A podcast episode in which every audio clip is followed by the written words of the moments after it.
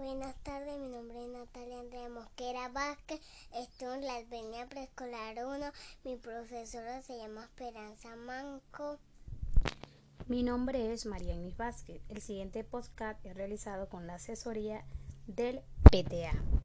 Les vamos a hablar de una tradición del estado Zulia en mi bella Venezuela.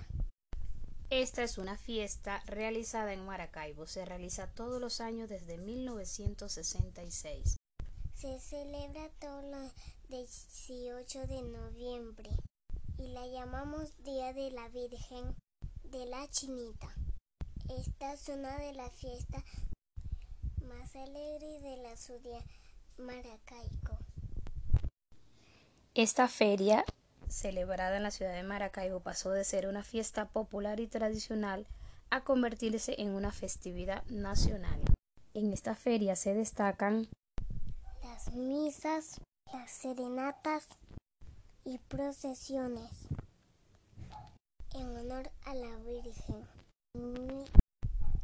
Se inicia con el encendido del alumbrado de la avenida Bellavista de Maracaibo.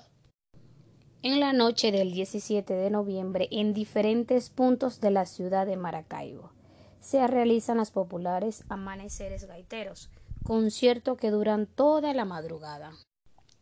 El día 18 de noviembre, día central de la celebración de la feria se oficia una misa pontífica y se, lleva, y se lleva a cabo la procesión.